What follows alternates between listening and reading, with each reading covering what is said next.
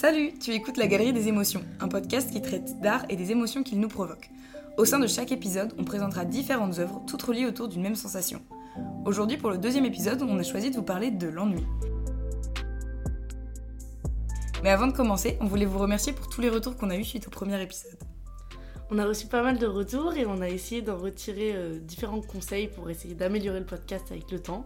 Aujourd'hui d'ailleurs, on va vous présenter seulement 4 œuvres, deux chacune.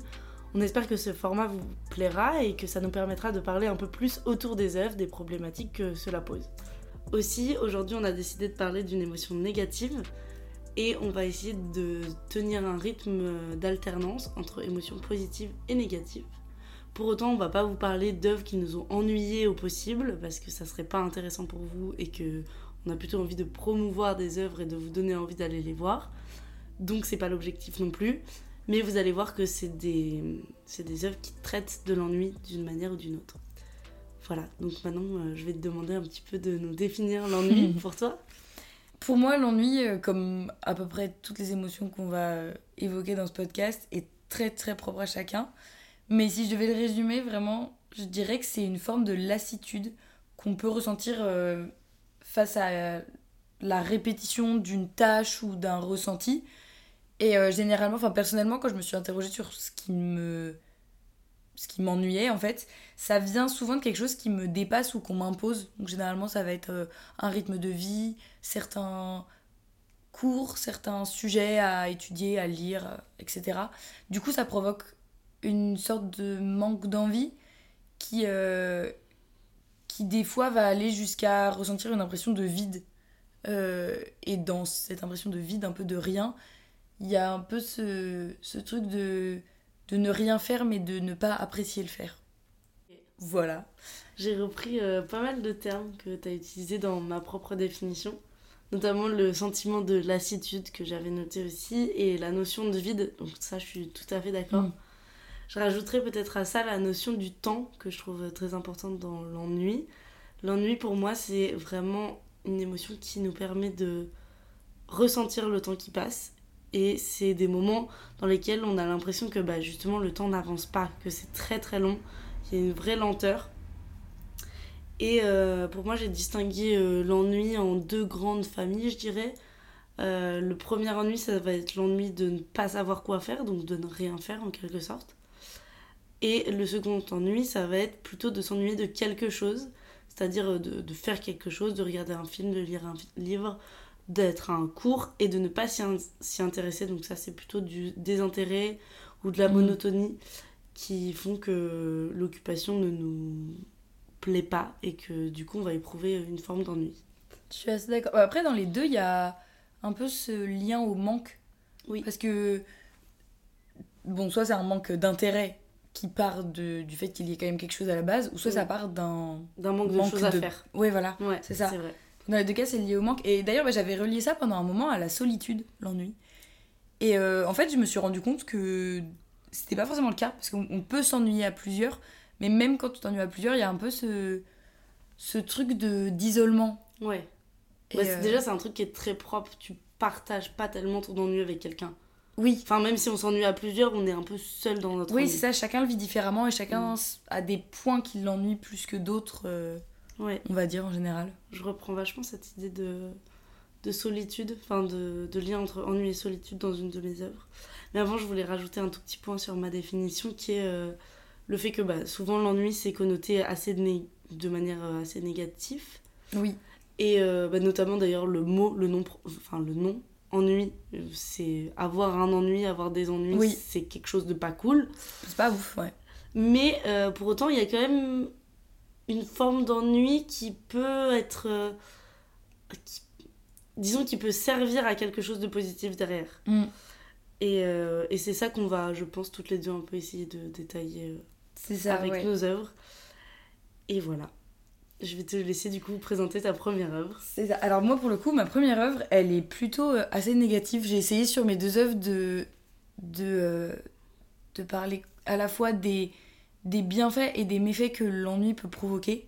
C'est une œuvre que vous, dont vous avez sûrement déjà au moins entendu parler, et qui vous a sûrement ennuyé déjà en cours de français, c'est Les Fleurs du Mal de Baudelaire. C'est vrai que Baudelaire, on, on en garde vachement le souvenir, moi personnellement, et je pense que je suis pas la seule, de, du poète euh, dépressif. c'est vraiment comme ça qu'on nous le présente, c'est comme ça qu'on le retient. Et euh, sauf qu'en fait, en m'intéressant un peu plus au personnage, je me suis rendu compte que tout ce, ce cliché un peu dépressif et très mélancolique, très nostalgique euh, que Baudelaire peut développer dans ses poèmes, en fait, ça vient de l'ennui. C'est pas quelqu'un qui a des conditions de vie extrêmement difficiles et c'est pas quelqu'un qui. c'est vraiment quelqu'un qui tient son malheur de l'ennui en fait. Euh, c'est un thème qui est très très récurrent dans tout son travail, pas que dans Les Fleurs du Mal, parce que de ses premiers poèmes à 16 ans jusqu'à sa mort, vraiment, ce sera son thème principal, même s'il est souvent du coup caché par les sentiments qu'il provoque derrière, donc justement l'attirance vers la mort, et toutes les choses dont on vous a déjà parlé tout le, tout le lycée. Je vais quand même vous faire une toute petite présentation vite fait, mais euh, Les Fleurs du Mal, du coup, c'est un recueil de poèmes qui rassemble quasiment tout ce qu'a écrit Baudelaire entre 1840 euh, et 1867, qui est la date où il est mort. Il va beaucoup dedans parler d'états psychiques euh, négatifs et opprimants. Toujours beaucoup de fun en tout cas chez cet homme, c'est ça qu'on en retient. Une super ambiance. et euh, c'est évoqué dès, le, dès les premiers poèmes. Et en fait, le, bah, dans le poème Au lecteur déjà, qui est le tout premier poème des Fleurs du Mal, il va déjà parler de l'ennui, qu'on retrouvera dans énormément des poèmes, et surtout dans une des sections des Fleurs du Mal, puisqu'il est divisé en six sections. Celle dont je vais vous parler, ça s'appelle Spleen et Idéal. Cette partie-là, elle contient deux tiers des poèmes euh, de tout le recueil, ce qui est énorme en fait. Et euh, le spleen, selon le dictionnaire de la langue française de Littré, c'est euh, le nom anglais qui est donné à une forme d'hypochondrie qui consiste à un ennui sans cause, en un dégoût de la vie. C'est ce qui est noté dedans. Et donc l'ennui, selon le même dictionnaire, c'est une sorte de vide qui se fait sentir à l'âme quand elle est privée d'action ou d'intérêt aux choses. Du coup, ça ferait que si on se base sur ces deux définitions, le spleen, ce serait en fait une forme radicale d'ennui, parce que ce serait un ennui sans cause. Et c'est vraiment ce que va développer Baudelaire, en fait, euh, dans, dans tous ses poèmes. Euh, dans... Je sais que dans les deux premiers poèmes de la section, il va vachement évoquer ce que tu disais, Lisa, du rapport problématique entre lui et le temps. Parce qu'en fait, il va se sentir hyper oppressé par euh, un temps qui ne passe pas, en fait, un temps figé et qui va du coup faire perdre un peu toute sa valeur et sa fonction. Là, il va un peu loin. Enfin, quand on s'ennuie, on va pas des fois aussi loin. Mais c'est vrai que je trouve que dans l'ennui, il y a vachement cette sensation de d'infini. Enfin, t'as l'impression que les minutes, elles durent des heures. Et c'est, c'est vrai, enfin, en termes de ressenti, en tout cas, c'est vraiment ce que ça provoque. Et, euh, et, je trouve ça assez fou que ce soit du coup un thème qui soit aussi, euh, aussi universel, en fait. Et qui touche euh, autant Baudelaire qui vivait au 19e que nous aujourd'hui, tu vois. Mm. Donc voilà, j'ai trouvé ça assez, assez fou que cet euh, ennui baudelairien, on puisse autant s'y reconnaître en vrai, même si bon, c'est abordé à travers une écriture qui est quand même compliquée à lire et qui qu'on nous vend pas forcément bien toute notre scolarité. Mais, mais je trouve ça fou à quel point même c'est omniprésent en fait. Bah, moi maintenant que je l'ai remarqué, j'ai relu du coup toutes les fleurs du mal et en fait il parle vraiment d'ennui tout le temps. Voilà, je vais vous relever juste quelques petits vers pour que vous ayez des, des exemples. Mais euh, du coup dans Spleen 1, il va parler du temps et il écrit Rien n'égale en longueur les boiteuses journées quand sous les lourds flocons des neigeuses années, l'ennui, fruit de la morne incuriosité, prend les proportions de l'immortalité. Du coup, là, on retrouve euh, bah, cet aspect euh, temps, etc. Il en parle plus tard, dans, Les Fleurs du Mal, il va parler des plaines de l'ennui profonde et déserte. Il va dire aussi dans un poème qui s'appelle Femme damnée, fuyez l'infini que vous portez en vous. Et même quand il va faire des choses, euh, il y, a un poème qui s'appelle Le Voyage, bon, qu'il a classé dans la section La mort, donc je pense qu'il n'en tire pas un super mmh. souvenir. et, euh, et dedans, il écrit Amer savoir celui qu'on tire du voyage, le monde monotone et petit, aujourd'hui, hier, demain, toujours nous fait voir notre image, une oasis d'horreur dans un désert d'ennui. C'est pas la meilleure, euh, c'est pas la, vision la plus optimiste qu'on ait de l'ennui à ce jour.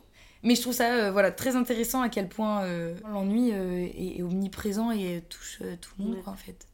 Et je pense qu'on s'en rend d'autant plus compte avec le recul qu'on a maintenant, justement, après nos années lycée où on était un peu contraint de mm. lire ce genre d'œuvres et de les étudier. Peut-être que d'en relire en tout cas ne serait-ce que des passages maintenant, à mon avis, on les appréhende pas du tout de la même manière. Ne relisez peut-être pas tout le recueil. Mais, euh, mais c'est vrai que ouais, je, trouve ça, je trouve ça intéressant et je trouve ça fou qu'on nous en parle pas du tout comme ça euh, Ouais, de Baudelaire.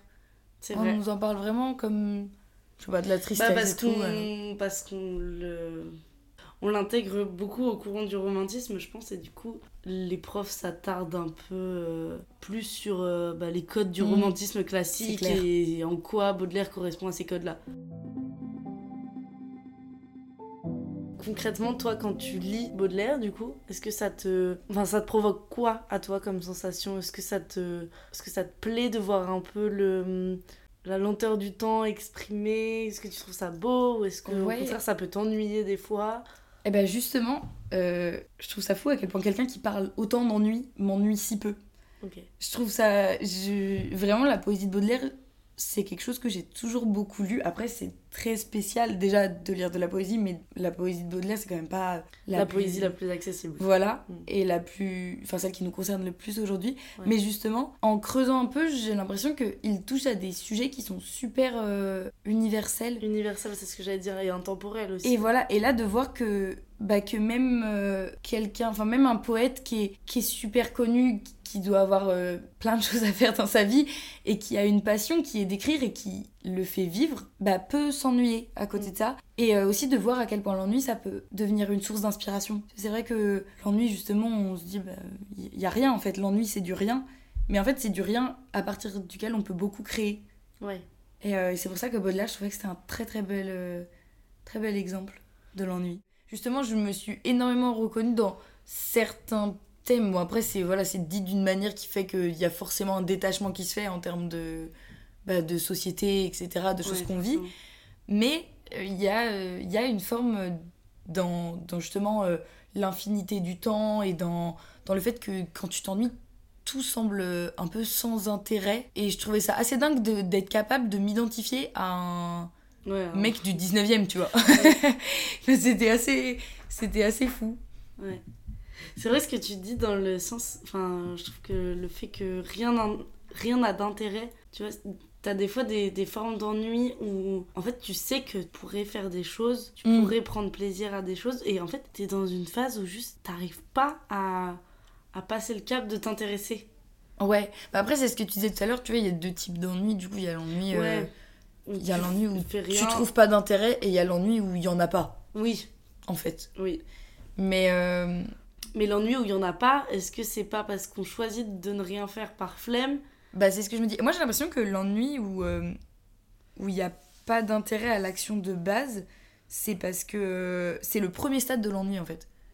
C'est l'ennui où euh, tu reçois une information, elle t'intéresse pas forcément. Et après, si tu vas un peu plus loin et que tu pousses dans les bienfaits de l'ennui, tu vas commencer justement à créer, à t'intéresser, à te poser des questions. Et c'est ça qui va rendre l'ennui intéressant et qui va faire Mm. que, bah moi, des fois, j'aime bien m'ennuyer maintenant. Ouais, bah ouais, moi aussi, carrément.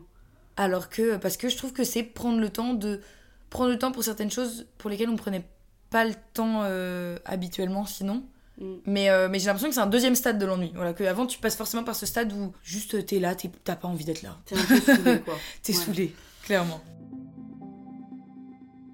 Et Mm. du coup, Non, bah justement, ta première œuvre, que- ma première œuvre, euh, elle parle pas mal de, de cet aspect de un peu deuxième stade où justement l'ennui va te permettre de d'être plus dans une introspection, peut-être de te poser plus de questions et de prendre de, bah ouais, du recul sur ta situation, de faire une forme de remise en question, c'est comme ça que je l'ai noté. Donc je vais la présenter quand même, on y arrive. Mais oui, dis-nous tout. C'est un film qui s'appelle Deux mois, qui est un film de Cédric, de Cédric Clapiche, qui est sorti en 2019, et dont les deux acteurs principaux sont François Civil et Anna Girardot, que vous connaissez sans doute, qui incarnent euh, les personnages de Rémi et Mélanie, qui sont deux personnages qui traversent pendant tout le film une forme de passage à vide dans leur vie.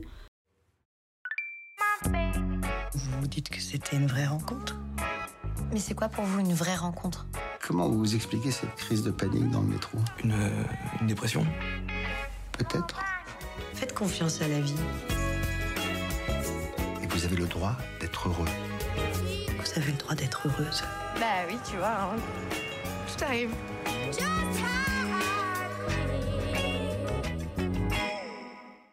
Tout le film euh, se, se proclame un peu comme une comédie romantique Pour autant, il n'y a pas tellement de romantisme dans le sens où les personnages sont pas vraiment amenés à se rencontrer et c'est plutôt leur chemin de reconquête personnelle qui nous est montré.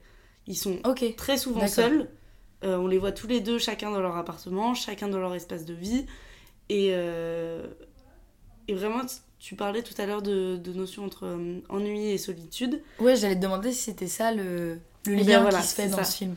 Pour moi, c'est ça le lien. C'est ils, sont, ils sont tout seuls.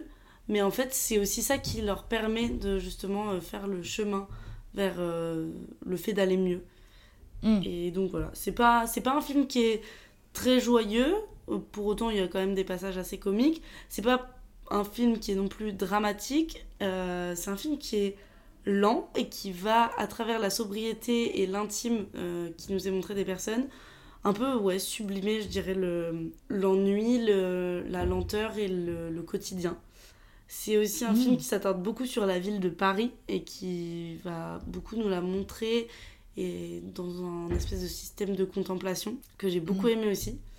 Ce Ok, film. bah justement, la contemplation, moi, c'est quelque chose que. On en parlait tout à l'heure d'apprendre à aimer l'ennui. Mm. Euh, la contemplation, ça fait partie des choses qui m'ont fait aimer l'ennui. Le fait de, du- justement pouvoir s'attarder sur en fait quelque chose que tu vois tous les jours, mais auquel tu fais pas attention parce qu'il fait partie vraiment de ton Ouais. quotidien, de ta routine. Ouais. Et, euh, et d'arriver à lui donner de l'intérêt.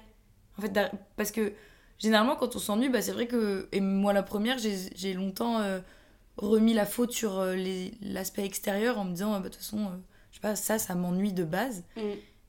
Mais parce qu'en fait, l'intérêt, c'est pas quelque. Enfin, pour moi, maintenant, en tout cas, avec euh, ce que j'ai appris, l'intérêt, c'est aussi quelque chose que tu peux créer. Et, euh, et c'est pas forcément. Je sais pas, euh, j'ai pas forcément d'exemple précis, mais ça peut être n'importe quoi. Même une œuvre d'art de base peut ne pas forcément être intéressante, mais tu peux lui donner de l'intérêt. Ouais. Et, euh, Et puis ça va pas être forcément euh, dans sa comment je dirais dans sa fonction première. oui, C'est-à-dire que le, le but de l'œuvre ne va pas forcément être de t'intéresser sous cet aspect-là, mais pour autant toi derrière, rien ne t'empêche d'y réfléchir un peu plus et de t'y intéresser sur un autre aspect peut-être que Ben ouais, exactement. qu'on n'avait pas vu ou que voilà il y a plein de manières de s'intéresser aux choses. Du coup avec ce film je voulais me pencher plutôt sur la question de ce que pouvait provoquer l'ennui. Comme tu l'as dit ça peut provoquer euh, une forme de créativité.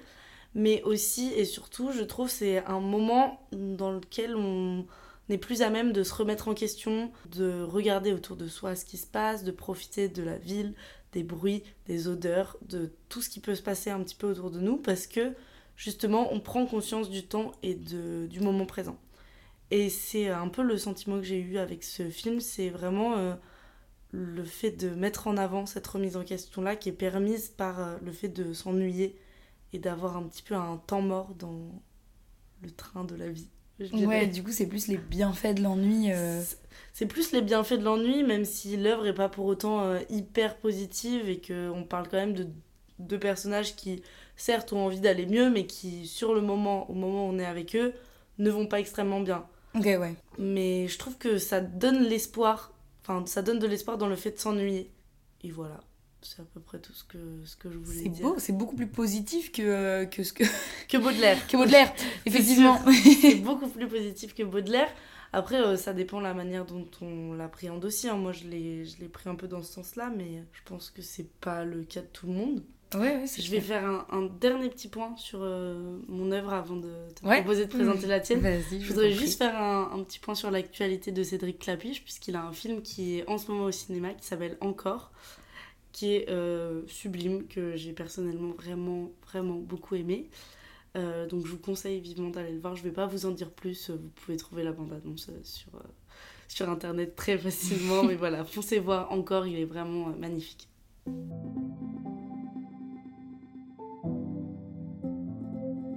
Euh, du coup, ma deuxième œuvre, c'est aussi un film, aussi un classique, donc euh, je ne vais peut-être pas vous faire, euh, faire de grandes découvertes aujourd'hui. C'est un film de Jean-Luc Godard qui s'appelle Pierrot le Fou. Ça a été tourné en 1965 avec Anna Karena et Jean-Paul Belmondo. Pour vous résumer en gros le film, c'est l'histoire d'un père de famille qui s'appelle Ferdinand et qui s'ennuie justement beaucoup dans sa routine. Euh, un soir, euh, il se rend compte que la babysitter qui va garder ses enfants le soir, c'est une de ses anciennes amantes. Et donc, du coup, il va décider de s'enfuir avec elle. Ce que je viens de vous raconter, c'est plus le début du film en réalité que le résumé du film.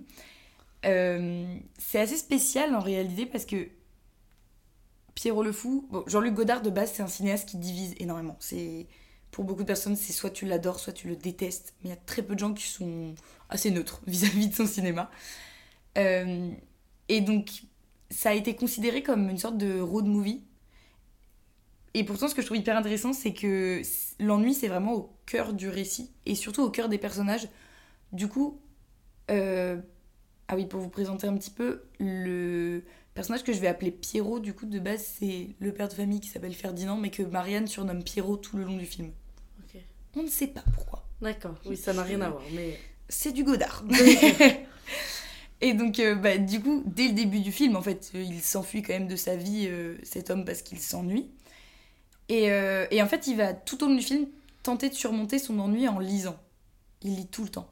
Mais vraiment, tout le temps. Et il cherche tellement à fuir l'ennui de sa vie que des fois dans le film, enfin moi en le regardant en tout cas, des fois j'ai eu l'impression qu'il vivait plus son livre que sa vie. Alors que pourtant, c'est pareil, euh, tu te dis, bah, c'est quelqu'un qui, qui fuit, qui fuit avec son amante, etc. Tu t'attends à ce que, à ce que ce soit hyper passionnel, à ce que, à ce qu'ils vivent à mille à l'heure et tout. Et en fait, pas du tout. Parce qu'ils n'ont pas la même notion euh, d'ennui, en fait. Et ils vont pas s'ennuyer pour les mêmes raisons, ce qui fait qu'ils vont souvent être en décalage, en fait. Du coup, chez, chez Pierrot, bah, ça va être. Ouais, voilà, ça va être. Il va tout le temps se réfugier dans les livres et dans l'art. Il va beaucoup se tourner vers ça. Alors que Marianne, elle, justement, en fait, contrairement à Pierrot, elle va pas essayer de, de retrouver le temps qu'elle a perdu, de retrouver une certaine liberté, euh, comme lui qui va s'enfuir de sa routine avec euh, sa femme et ses deux enfants. Parce que elle, euh, cette liberté-là, elle l'a déjà en fait. Son, sa vision du temps, et justement, ça va être peut-être plus sur la vision du temps où ils sont en désaccord, ce qui les amène à des ennuis différents. C'est qu'elle, elle va être, ça va vraiment être euh, une personne qui vit dans le moment présent. Ça va être ici et maintenant. Et en fait, elle va être. euh, bah, elle va beaucoup, dans le film, on va beaucoup la voir euh, acheter, consommer, jeter.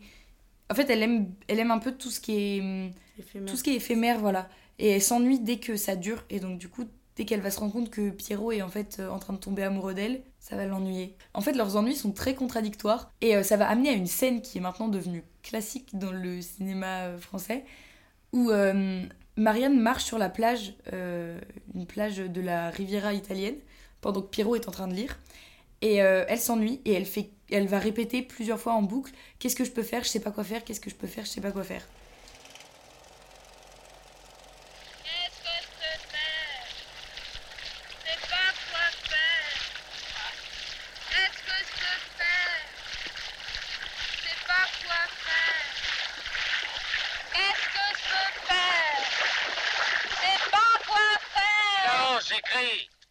Il a une autre notion de l'ennui, c'est que l'art euh, va avoir une place très importante dans le film et va justement couper ces moments d'ennui. C'est-à-dire que euh, fil, enfin, il y a le fil de l'histoire qui se passe et euh, de temps en temps, tu as des tableaux qui ont plein de, de couleurs, etc., qui vont, qui vont venir couper le fil de l'histoire, donc à la fois te, te décrocher de cette histoire et en même temps, tu vas tomber dans, en tant que spectateur, en tout cas dans cette forme de contemplation dont on parlait, avec cet aspect où c'est pas, c'est pas un, un ennui qui est désagréable. Enfin, moi, quand j'étais devant Pierrot le Fou, j'ai bien aimé. J'ai beaucoup aimé, en fait, cet aspect de contemplation, etc. Mais c'est vrai que devant le film, bah, tu t'ennuies au niveau de l'histoire, en tout cas. Ouais, en fait, tu t'en fous. Tu t'en fous de l'histoire. Mm. Tu regardes pour les images, tu regardes pas pour l'histoire, parce que l'histoire, elle est, elle est pas passionnante. Enfin, personnellement, en tout cas, c'est ce que j'ai Ouais, ressenti ouais. après. euh, après, voilà, ça dépend des personnes, mais je sais que bah, justement, il y a une, une journaliste qui s'appelle Françoise Giroud qui disait, euh, en parlant de Pierrot le Fou, L'histoire de Pierrot le Fou, je ne sais pas, il doit y en avoir une, mais elle n'a aucune importance. Un homme aime une, femme, que voulez-vous? Il s'appelle Ferdinand, elle l'appelle Pierrot.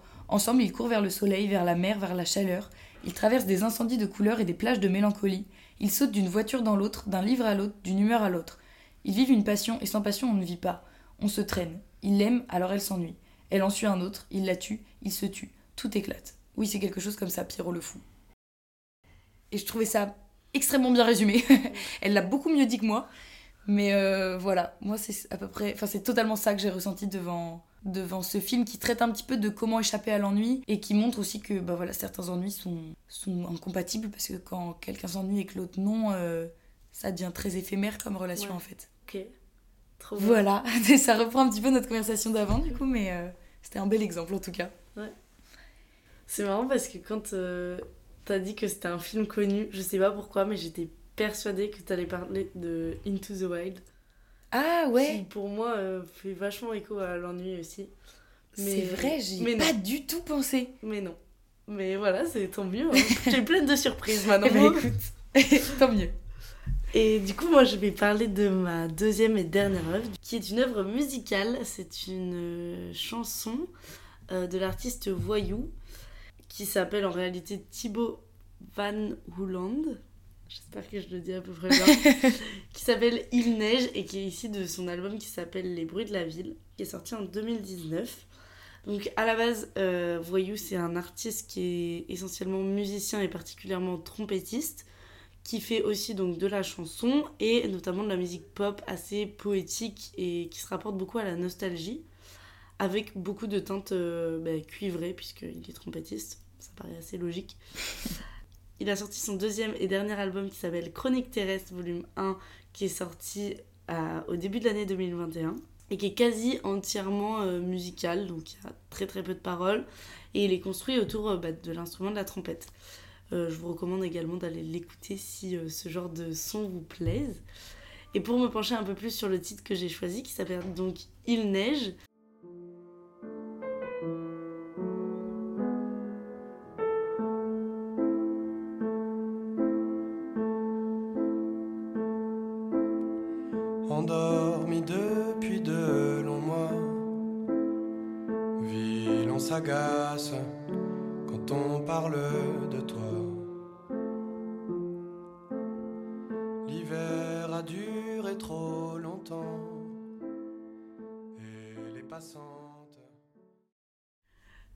morceau me fait vachement penser à l'ennui déjà parce qu'il est assez lent.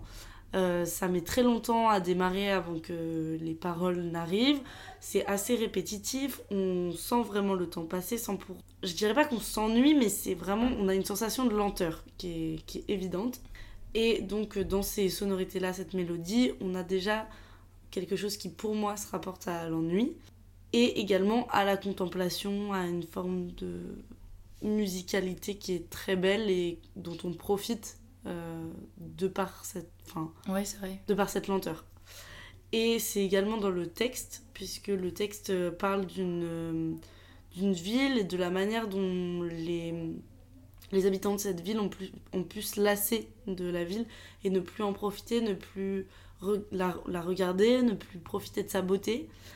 Et quand d'un seul coup il va neiger et que ça va changer quelque chose dans ce paysage, alors euh, ça va réveiller quelque chose chez, chez les gens qui vont leur permettre de d'accéder à nouveau à cette beauté et d'en profiter. Et euh, Oui, ça parle beaucoup de l'ennui comme routine en fait. voilà, exactement. De l'ennui comme routine et de la lassitude plus que de l'ennui, je dirais. Ok. Donc voilà, et puis euh, j'ai choisi ce titre également parce que c'est un titre que j'ai découvert et beaucoup écouté pendant le premier confinement, qui est pour moi une période qui se rapporte énormément à l'ennui dans ma Mhm. propre expérience. Donc ça me paraissait évident d'en parler. Donc voilà, je vous conseille vivement d'aller écouter euh, l'artiste voyou qui ne fait pas que des choses euh, qui donnent des envies suicidaires. Non, c'est vrai. En plus, la plupart du temps, c'est joyeux. Enfin, moi, de ce Non, que j'avais ouais. écouté, c'était plutôt ouais, ouais, c'est- entraînant. J'ai l'impression qu'il y a beaucoup d'œuvres qui émergent et qui donnent une meilleure, euh, meilleure image de l'ennui. Mm. Justement, bah, par euh, tout cet aspect de rêve, de créativité que ça propose. euh, Ouais. et Mais tout. parce que je pense aussi que le rythme de vie des gens a fait que l'ennui c'est devenu un, un luxe, entre guillemets. Quand on a le temps de s'ennuyer, c'est un luxe. Et du coup, euh, et du coup, c'est peut-être aussi pour ça qu'on s'y intéresse plus et que ça nous semble plus beau. Ouais, bah, c'est quelque chose, tu, tu m'en as parlé un petit peu aussi, c'est quelque chose que, auquel maintenant on a tous plus ou moins touché avec le confinement. Ouais. Ah ouais, pour moi, ça c'est évident. Donc il y a cet aspect où euh, maintenant qu'on a tous vu ce que l'ennui était capable de nous provoquer, certains vont le fuir, d'autres pas du tout. Mais dans tous les cas, euh, on... c'est maintenant c'est quelque chose, j'ai l'impression qu'on a tous au moins essayé une fois dans notre vie. Ouais, c'est vrai. Alors que peut-être qu'avant, c'était plus un truc qu'on vivait euh, bah, enfant, justement. Parce Ouais. qu'enfant, euh, bah voilà, t'as peut-être moins de choses à faire dans ta vie, un peu moins de Mm. préoccupations. Et que les adultes vivaient moins. Et, et je pense que le confinement, oui, ça a fait vivre euh, l'ennui à des personnes qui n'y étaient pas du tout sujettes, j'ai envie de Ouais. dire. On en a fini avec la présentation de nos œuvres. On espère que ce format, euh, en présentant un peu moins d'œuvres, mais en développant peut-être un peu plus, vous a plu. On vous laisse euh, nous faire des retours euh, sur Instagram notamment. On voulait vous annoncer qu'on a décidé pendant l'été de sortir un épisode environ par mois. Les dates ne sont pas encore définies, mais ça sera à peu près à chaque fois au milieu du mois. On vous tiendra évidemment au courant sur nos réseaux sociaux. Bien sûr, et on va essayer du coup, comme on vous l'a dit au début, euh, d'alterner entre une émotion positive et une émotion négative. Donc la prochaine fois, ce sera un petit peu plus joyeux en termes de recommandations. Voilà, et, euh, et on vous laisse encore une fois nous faire des retours sur ce que vous avez pensé du fait de présenter uniquement 4 œuvres pour qu'on puisse se réajuster éventuellement par la suite. Merci beaucoup de ton écoute et à bientôt. À bientôt pour un prochain épisode de la Galerie des émotions.